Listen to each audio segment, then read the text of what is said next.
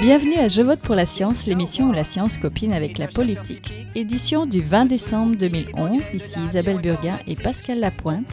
Cette semaine, le retour de Durban. Bonjour Pascal. Bonjour Isabelle. Pascal, les médias québécois ont parlé de la conférence des Nations Unies sur les changements climatiques qui s'est terminée en Afrique du Sud la semaine dernière, mais ils ont très peu parlé des Québécois qui étaient là-bas. On en a trois avec nous aujourd'hui, dont deux faisaient partie des délégations de jeunes.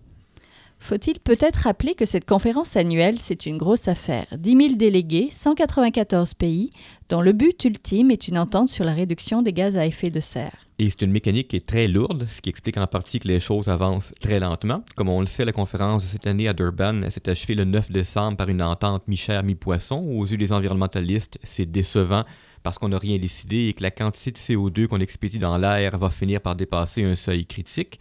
Pour les politiciens, par contre, il n'est pas question d'être le premier à s'engager. Et le gouvernement canadien, on l'a vu, est encore moins intéressé que les autres. Il s'est retiré du traité de Kyoto la semaine dernière. Donc, je disais que deux de nos invités faisaient partie des délégations de jeunes Québécois, mais auparavant, on parle avec une autre jeune personne, Brigitte de Pape, qui était, elle, parmi une délégation de Canadiens à Durban où elle a participé à un petit coup d'éclat. Le 7 décembre, alors que le ministre de l'Environnement Peter Kent faisait son discours devant les délégués, Six jeunes Canadiens assis à l'arrière de la salle se sont levés et lui ont tourné le dos en affichant des messages reprochant au Canada son inaction. Ils ont été escortés hors de la salle par la sécurité, tandis qu'une partie de l'audience les applaudissait. Une de ces déléguées, donc, était Brigitte de Pape. Vous vous souvenez peut-être de ce nom. En juin dernier, alors qu'elle occupait le poste de page au Sénat, c'est elle qui a tourné le dos au gouverneur général alors qu'il lisait le discours du trône, et elle avait été photographiée tenant devant elle un petit octogone rouge où il était écrit Stop Harper. Je lui ai parlé lundi au téléphone et je lui ai d'abord demandé si le fait d'être expulsé après ce geste d'éclat auquel elle et ses collègues avaient participé à Durban, si c'était bien ce qu'elle voulait, puisque après ça, elle savait qu'elle ne pourrait pas revenir à la conférence. C'est que nous avons voulu communiquer un message très clair au gouvernement canadien et pour faire cela, il faut prendre l'action directe. Et puis, euh, nous avons voulu vraiment exprimer que le gouvernement canadien doit arrêter de mettre les intérêts de l'industrie pétrolière avant les intérêts du peuple canadien et notre futur canadien euh, collectif. Euh, on voit qu'il dépense 1,4 billion de dollars euh, en subventions pour cette industrie au lieu d'investir cet argent dans des emplois verts et justes. Et en faisant cet acte, nous avons communiqué euh, ce message. Vous êtes sans doute au courant que dès son retour de Durban, le ministre a annoncé que le Canada se retirait de Kyoto. Mm-hmm. Est-ce que j'imagine que vous n'espériez pas le faire changer d'avis euh, par, par, votre geste? C'est vrai que le gouvernement a arrêté son vraiment son responsabilité à réduire les émissions euh, avec Kyoto, mais on a voulu vraiment rendre un message au peuple canadien que le gouvernement canadien est en train de vraiment mettre les intérêts de l'industrie pétrolière avant nos intérêts parce que c'est vraiment le peuple qui est responsable pour arrêter un gouvernement qui va contre le bien-être collectif canadien. Alors le message, c'était vraiment pour euh, les autres, les Canadiens, pour que nous puissions commencer à mobiliser contre ce gouvernement. Et ma dernière question, plus largement, vous savez que des environnementalistes, des gens qui ont dit cette année avant Durban que les mouvements environnementaux devraient peut-être cesser de participer à ces conférences des Nations Unies sur le changement climatique parce que c'est beaucoup de temps et d'énergie et très peu de résultats et qu'ils devraient peut-être consacrer leurs énergies à autre chose. Qu'est-ce que vous en pensez? C'est vrai que les gouvernements sont en train de nous faillir et que le processus aussi, euh, mais c'est vraiment à cause de pays comme le Canada que le progrès est impossible dans, dans ce processus. Le Canada est en train de bloquer tout progrès um, avec Kyoto. Il refuse de réduire ses émissions. Et je vois ces négociations euh, comme un endroit important où la société civile peut se mobiliser. Et c'est vraiment ça que les jeunes canadiens et les jeunes de partout du monde ont se sont rencontrés pour commencer à mobiliser contre ces gouvernements qui sont en train de nous faillir et mettre en danger notre futur collectif. On a vu plusieurs actions des jeunes, euh, des peuples des jeunes du Canada euh, avec la désobéissance civile. Aussi, des jeunes des États-Unis ont, ont aussi fait des actes similaires contre leur gouvernement et on a vu même une occupation dans l'ONU même, où il y avait des gens qui ont refusé de, de se bouger, euh, autant que le gouvernement euh, n'a pas une... Euh, ne sont pas en train de commettre à réduire leurs émissions.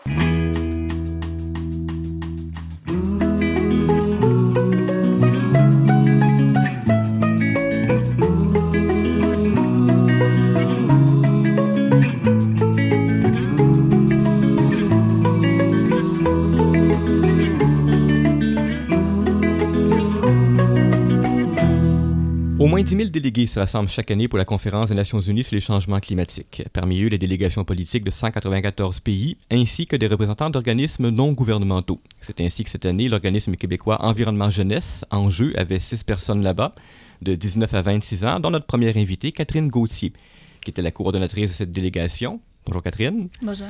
Alors, vous avez un bac en études internationales de l'Université de Montréal. Vous avez déjà participé à la conférence de Montréal en 2005, alors que vous aviez seulement 16 ans.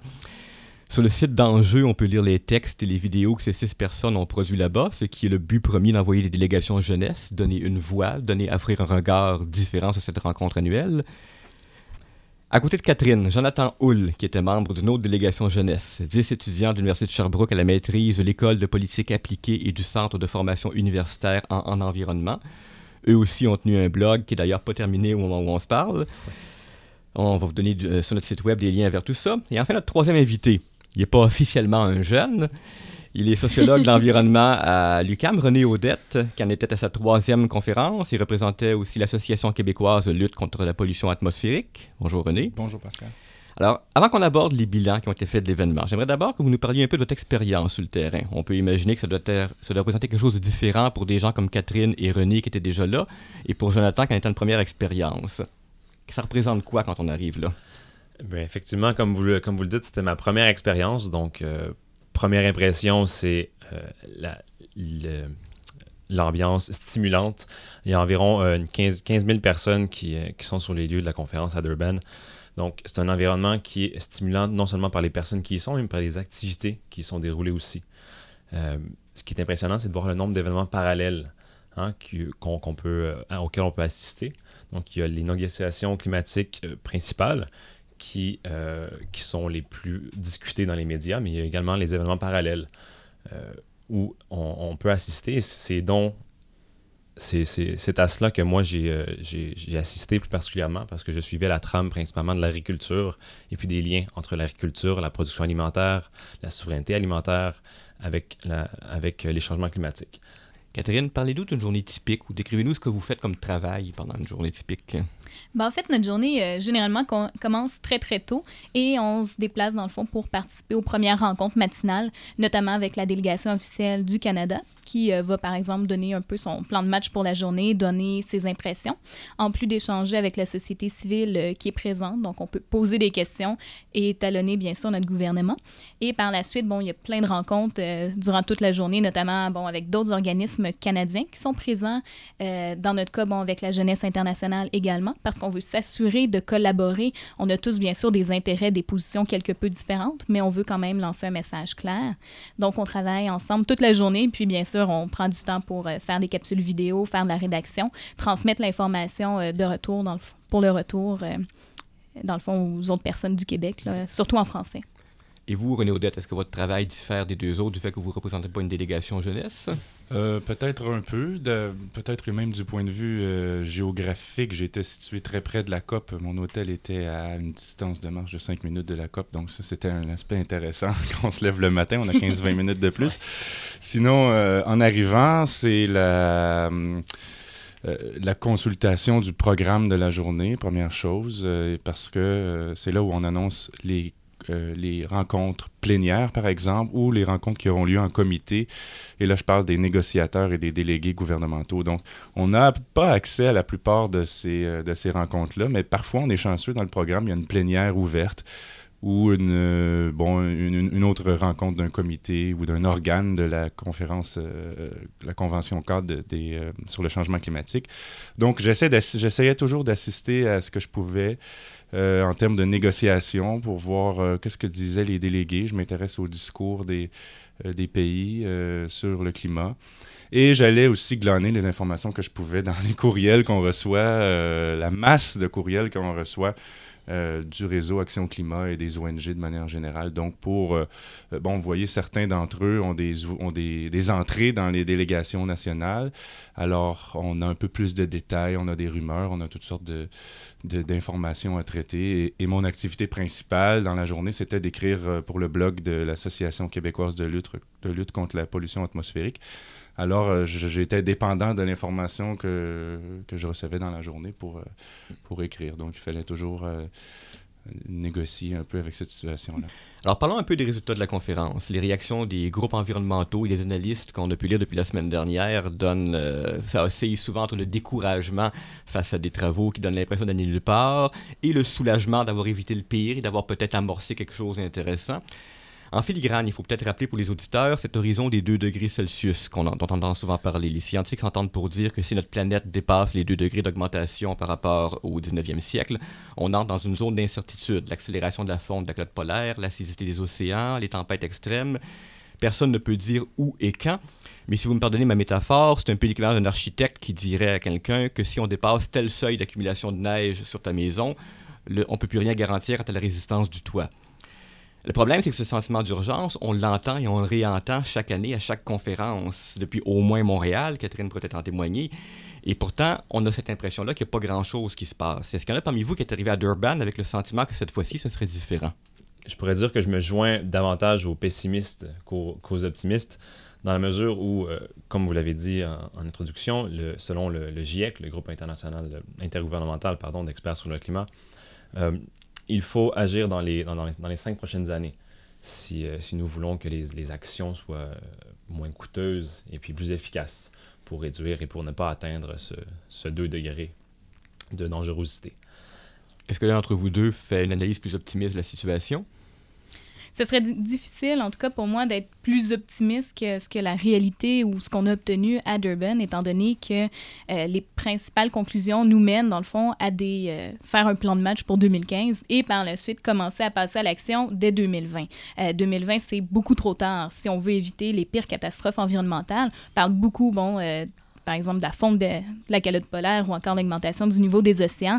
Mais il faut surtout pas oublier le fait qu'il y a des populations humaines qui vont être grandement affectées par les changements climatiques. Et je pense que c'est pour cette raison-là, d'ailleurs, que euh, les petits euh, pays insulaires, euh, les pays en développement sont particulièrement menacés, puis vont demander plus de justice climatique. Et c'est le message, d'ailleurs, qui a été lancé durant la conférence de Durban. Il y a eu vraiment un bloc de pays qui ont demandé un accord international. Puis c'est certain que pour le futur, il va falloir davantage euh, penser dans cette dynamique-là, malgré le fait bon, que le, Canada a à peine posé le pied à, Montréal. On apprenait euh, que le Canada se retirait officiellement du protocole de Kyoto, euh, ce qui est vraiment catastrophique, là, ça c'est certain au niveau des négociations, d'autant plus que le Canada n'a pas voulu préciser sa position pendant deux semaines. Tout le monde lui demandait de préciser votre position, ne l'a pas fait du tout, alors que ça, ça, a été fait au lendemain la dernière journée de conférence. Donc ça, c'est extrêmement frustrant puis décevant. Ben justement, la revue Nature, dans son dernier éditorial, disait que les résultats d'Urban semblent montrer que la politique et la science sont sur deux planètes différentes. et cet éditorial-là a été écrit avant la décision du Canada de se retirer de Kyoto. René, Odette? Oui, ben c'est ça, cette question d'être optimiste ou pessimiste, euh, ça dépend où on regarde. Si on regarde les recommandations du GIEC et de la science, comme on, a commencé à l'appeler, la science, hein, euh, ben, on nous donne des échéances, une série d'échéances, euh, ou des échéanciers en termes de date, euh, d'années de, de, plafonnement des émissions, ou en termes de, bon, de, niveau de réchauffement, comme le 2 degrés ou le 1,5 degré dont, on discute dans les négociations internationales. Alors, il, est de plus en plus apparent, je dirais, que ces objectifs-là vont être difficiles à atteindre, comme mes collègues l'ont déjà expliqué. Euh, par contre, si on, regarde le processus de négociation, si on s'attarde et si on s'interroge, disons, sur ce qui se fait à une COP, c'est-à-dire on élabore de nouveaux mécanismes internationaux, on, négocie de nouveaux accords, donc on est en train de créer de nouvelles institutions internationales qui vont avoir un rôle structurant pour l'avenir. Évidemment, ça ne se fait pas en, quelques, jours, quelques années, je devrais plutôt dire, parce qu'il y a des enjeux là-dedans euh, euh, sur lesquels les, pays ne sont pas du tout d'accord. Euh, cette année, on voit émerger l'enjeu de l'équité.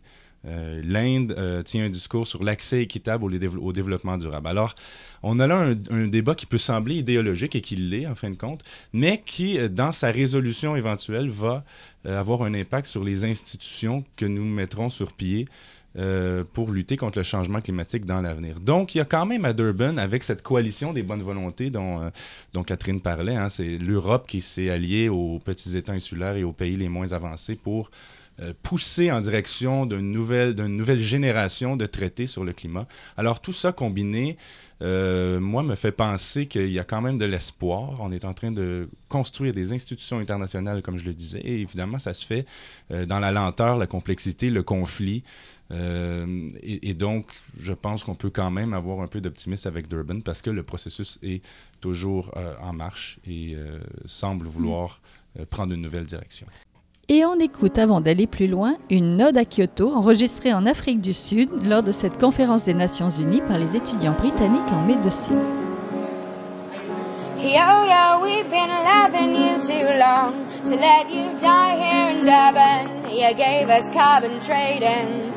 and energy saving. We've been going 40 years, but I've got worries and I've got fears.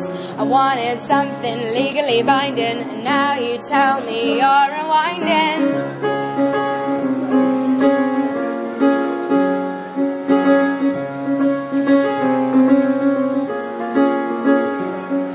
Kyoto, you mean us than hot and cold and polluters and the sea and birds in the Amazon after me to fight for you and what is green. Oh, Kyoto, it's so easy to see. You deserve to carry on a COP17. You deserve to carry on a COP17. On retourne maintenant à Pascal et ses trois invités, trois Québécois qui étaient à cette conférence des Nations Unies sur les changements climatiques où cette chanson a été enregistrée. Et si on regardait au-delà de Durban et des, autres stratégies possibles pour les mouvements environnementaux, je vous envoyais tous les trois un courriel vendredi dernier dans lequel je vous disais, imaginons un, scénario de politique fiction, euh, dans lequel la conférence Durban aurait été un échec, dans lequel on ne serait pas sûr s'il va jamais y avoir un deuxième protocole de Kyoto. Quel genre de stratégie dans un scénario de politique fiction-là, quel genre de stratégie devrait entreprendre, pourraient entreprendre des groupes environnementaux? Vers quoi pourraient-ils diriger leurs efforts? Ben, si, si je peux me permettre de commencer, selon moi, euh, cette situation hypothétique euh, résultant d'un échec aurait deux répercussions. On peut penser que ça pourrait démoraliser la population, justement, et créer un, désintéressement de l'opinion publique. Ou, euh, deuxièmement, et à l'inverse, cela pourrait créer un sentiment d'urgence chez les gens. Donc, ce serait à ce moment-là que le mouvement environnemental aurait un, grand rôle, qu'il s'agirait de, lier le, sentiment d'urgence et de presser le bouton panique pour mener vers un, changement de mentalité.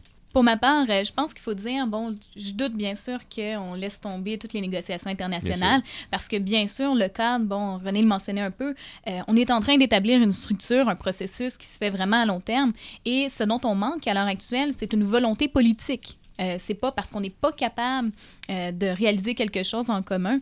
Euh, donc, c'est certain, bon, si pour l'instant, on n'arrive pas à avoir suffisamment de leadership politique, notamment de la part du Canada ou des autres grands pollueurs, il y a certainement possibilité de se rabattre sur des actions aux échelles plus locales. Puis on l'a vu notamment avec l'exemple du Québec, euh, qui ne va pas se gêner du tout pour critiquer la position canadienne, même en tant que délégué officiel euh, à la conférence de Durban. Euh, mais c'est certain que pour une plus grande justice climatique, on a quand même besoin d'un accord international ou minimalement d'une coopération entre les, les États, ça c'est certain. Et dans un dans une perspective peut-être à plus long terme, euh, les décideurs politiques qu'on a à l'heure actuelle vont certainement changer tôt ou tard. Et je pense que la génération peut-être un peu plus jeune se sent forcément conscientisée davantage par les changements climatiques euh, parce que les conséquences des changements climatiques, c'est nous qui allons les vivre. Renaudette, on n'a pas encore entendu votre, votre scénario de politique fiction. Oui, bon. peut-être le défi euh, lancé à l'humanité dans ce siècle. Alors, euh, le, changement climatique va toucher non seulement nos va avoir des impacts sur nos structures politiques, nos modes de vie, notre culture, euh, notre économie évidemment. Donc, on ne peut pas attendre qu'un processus euh, de négociation internationale à l'ONU réussisse à endiguer le problème et que dans 20 ans, on regarde derrière en se disant qu'on a réussi ou qu'on a échoué ce n'est pas ainsi que ça va se passer. Le changement climatique est là pour rester dans, dans nos vies et dans la vie des générations futures. Donc, il y a une question d'adaptation, euh, de changement, de changement social, de changement culturel. Je pense aussi comme, comme mes, euh, mes collègues qui, euh, qui ont mentionné que peut-être que c'est au niveau des valeurs qu'il faudrait opérer des changements. à mon avis, c'est sûr. Euh, Pierre Dansereau, l'écologue québécois qui vient de, disparaître, euh, euh, disait vers la fin de sa vie, euh, dans la dernière partie de son œuvre, euh, que bon, on avait beau étudier les écosystèmes, le rapport entre les humains et l'environnement, en fin de compte, ce qui allait vraiment déterminer la transformation de ce rapport de l'homme à l'environnement, ce sera notre paysage intérieur. Alors c'est une belle une notion poétique, si on veut, pour souligner l'idée que ce sont nos idéologies, nos valeurs, notre façon de voir le monde qui doivent changer. Euh, et, c'est ainsi qu'on pourra éventuellement arriver à une vraie transition vers une société faible en carbone. Souvent, on parle d'économie faible en carbone. C'est, à mon avis, trop euh, restreint. Ce n'est pas que l'économie euh, qu'il faut, qu'il faut changer, c'est la société dans l'ensemble. Donc, ce, sont, ce sont ces valeurs que nous devons réexaminer. Est-ce que les ONG ont un rôle à jouer à ce niveau-là? Évidemment, mais je pense que la plupart des acteurs sociaux ont, un, acteur, ont un, rôle à jouer dans cette euh, transformation à venir. Vous avez tous entendu euh, J'aurais apporté peut-être une précision. Euh, c'est certain qu'on parle beaucoup de changement de valeur, euh, mais par exemple, si on prend ne serait-ce que le retrait du Canada dans le protocole de Kyoto, je pense pas du tout que ce soit la volonté de la population canadienne. donc oui, un changement de valeur à effectuer, mais c'est beaucoup au niveau de nos dirigeants politiques. Et je pense que c'est à ce niveau-là qu'il faut qu'on réfléchisse à savoir qui nous représente en tant que société canadienne ou même la société internationale. parce que je doute que les valeurs qu'on ait à titre individuel. C'est pas parce qu'on est impliqué en environnement qu'on a des valeurs tant différentes euh, des autres personnes dans la population. Donc, je pense qu'il faut vraiment réfléchir à cette question-là. Est-ce que les dirigeants qui nous représentent nous représentent vraiment ou est-ce qu'ils représentent d'autres intérêts? Euh, donc, la question est vraiment là. Peut-être qu'il est temps de, changer de génération de, de dirigeants. Mais la question des valeurs est intéressante parce que les psychologues vous diraient que les valeurs, c'est quelque chose qui sont très profondément ancrées dans notre cerveau et dont il est très difficile de se défaire. C'est pas seulement par des arguments rationnels qu'on peut convaincre un politicien ou un économiste ou qui que ce soit de changer ses valeurs. Et euh, c'est un peu ça le sens du devoir que je voudrais poser, à savoir, est-ce que dans le mouvement environnemental, il y a quelque chose qui n'aurait pas été exploré, des pistes, un discours, une façon de réorienter le discours pour ne pas toujours présenter les mêmes arguments? Le paradigme du développement durable où depuis, depuis une vingtaine d'années, on, conçoit l'avenir de nos sociétés en rapport avec l'environnement à travers le concept de développement durable. Je ne suis pas certain que ce soit exactement la meilleure voie à suivre parce que c'est une notion qui continue de promouvoir le développement et donc en filigrane de cette idée de développement, il y a celle de croissance. Et euh, c'est peut-être la croissance, entre autres, parmi nos valeurs que nous devons remettre en question. Avant de terminer, je vais faire entendre aux auditeurs un extrait d'un cri du cœur d'une jeune personne que vous avez entendu tous les trois à Durban. Au dernier jour de la conférence, une étudiante du Maine s'est adressée aux 10 000 délégués au nom des délégations jeunesse. C'était prévu au programme. C'était une déclaration d'une jeune personne pour clore symboliquement le discours. Elle s'appelle Anjali Appadural. Elle a fait un discours de deux minutes passionné avec une phrase qui a frappé l'imagination. I speak for more than half the world's population. We are the silent majority. You've given us a seat in this hall, but our interests are not on the table. What does it take to get a stake in this game? Lobbyists, corporate influence, money? You've been negotiating all my life. In that time, you've failed to meet pledges, you've missed targets, and you've broken promises. Vous avez négocié toute ma vie. Euh, on pourrait l'interpréter de deux façons. D'un côté, bougez-vous un peu, vous les politiciens, signez-en une entente, ou de l'autre côté, arrêtez de participer à, ça, puis faites, autre chose. Ah, L'interprétation euh, qu'on a, c'est certain, euh, c'est l'inaction qui est dénoncée. Euh, c'est pas du tout de mettre de côté euh, toutes les négociations internationales puis de passer à autre chose. C'est vraiment un cri, dans le fond, qui lance dans le fond, qui dénonce l'inaction. Ça n'a pas de sens, dans le fond, que des pays négocient pendant autant d'années, puis ne fassent presque rien. Euh, donc ça, c'est vraiment euh, ce qui était déploré dans son discours. Puis c'est le sentiment d'urgence euh, qu'il faut aussi souligner parce que on, peut plus attendre. On peut bien avoir des déclarations politiques, des engagements politiques, mais il nous faut quelque chose de plus concret que ça pour, dans le fond, répondre à l'urgence de la situation. C'est extrêmement frustrant de voir à quel point les négociations sont lentes et, et mènent à rien. Et puis c'est extrêmement démoralisant quand on est sur place de voir que euh, des groupes se rencontrent, s'engagent, se font des promesses. Cette idée de, de, la- de cette jeune fille qui a dit Vous négociez depuis que, que je suis né. Alors, moi, je suis né à l'époque où on négociait euh, le nouvel ordre économique international entre le Nord et le Sud dans les années 70, et plus, plus, plus personne s'en souvient. Et en fait, pourquoi? Parce qu'il n'y a jamais eu d'entente sur le nouvel ordre économique international dans les années 70. Euh, euh, ensuite, les années 80, ça a été les années de la dette du tiers-monde, les politiques d'ajustement structurel. Les années euh, 90, c'est l'émergence du néolibéralisme. Et on négocie depuis 2001 à l'OMC un nouveau cycle euh, de nouveaux accords commerciaux. Et entre 2001 et 2008, il y a eu un peu d'avancement, mais on a surtout vu les pays développés se confronter aux pays en développement. Et depuis 2008, il n'y a plus d'avancement dans les négociations. Alors, c'est commun dans les négociations internationales que les affrontements nord-sud produisent un blocage qui euh, n'accouche d'aucun texte en fin de compte, d'aucune nouvelle réglementation internationale. Alors on espère que c'est pas ce qui va arriver avec euh, les, euh, les, négociations sur le climat. Mais comme je le disais un peu tout à l'heure, on, observe en ce moment des changements dans les alignements politiques euh, des pays du Nord et des pays du Sud. On voit l'Europe s'associer à des petits pays, à des pays euh, vulnérables que l'on n'a jamais vraiment consultés avant dans les négociations internationales et qui là prennent une importance quand même euh, intéressante du fait qu'ils sont les pays les plus vulnérables et donc ils sont ceux qui vont subir les conséquences des changements climatiques en premier lieu. Alors, euh, tous ces, alignements nord-sud sont en train de changer et peut-être que ça va euh, favoriser éventuellement euh, de nouvelles institutions, de nouveaux mécanismes pour euh, affronter ce problème du, du changement climatique. Ben, ça nous fera certainement une piste à suivre en 2012. Pour en savoir plus, on pourra d'ailleurs lire votre article. Alors, on va s'arrêter là-dessus. René Audette, euh, sociologue de l'environnement à l'UCAM et titulaire de la chaire de responsabilité sociale et de développement durable. Jonathan Hull, étudiant à l'Université de Sherbrooke, et Catherine Gauthier, étudiante à l'Université de Montréal, tous les trois qui étaient à Durban. Je vous remercie beaucoup d'être venus en studio aujourd'hui. Merci, Merci. de l'invitation. C'est tout pour cette semaine. C'était notre dernière émission régulière de 2011. À Radio Centre-Ville, nous serons en rediffusion pendant les deux prochaines semaines. Si vous avez manqué des émissions, vous pouvez les retrouver sur le site de l'agence Science Presse à www.sciencepresse.qc.ca.